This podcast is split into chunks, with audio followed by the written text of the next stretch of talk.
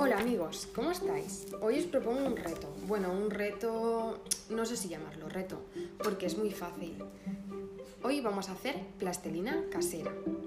Y casera es porque lleva alimentos que tenemos en nuestra despensa a diario, por lo que si son alimentos no es tóxica.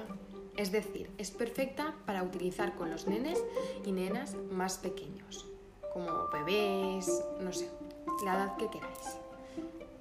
No hay problema de toxicidad.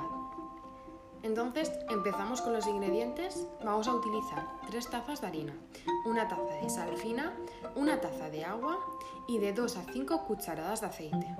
Esto va a ir según la textura que nos quede. No queremos que nos quede una textura muy dura ni muy blanda, algo intermedio. Así que tenéis que ir mirando según la harina que tengáis. Si es una harina integral, quizás vamos a tener que utilizar un poco más de aceite. Si es una harina de repostería, un poco menos de aceite. Y para darle color y hacerla viva que no se quede blanca, con colorante alimenticio nos servirá.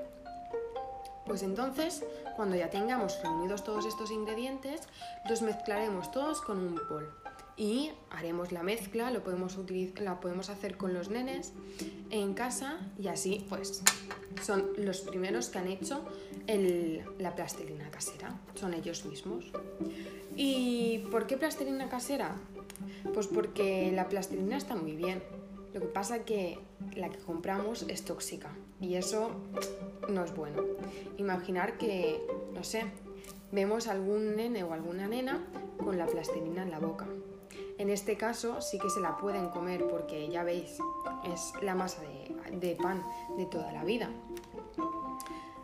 ¿Y los beneficios que tiene la, la, plastilina?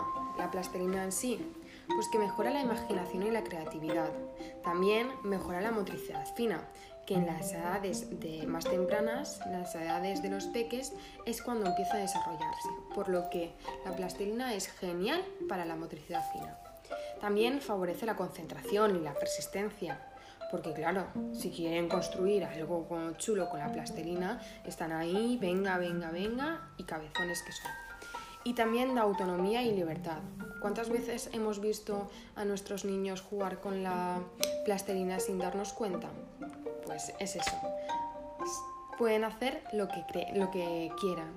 Son libres de hacer lo que quieran y por eso tienen libertad y total autonomía. Pues nada, espero que os haya gustado y que hagáis mucha plastilina casera, porque ahora en este confinamiento es perfecto. Muchas gracias a todos y espero ver vuestras fotos aquí publicadas. Muchas gracias, Ade.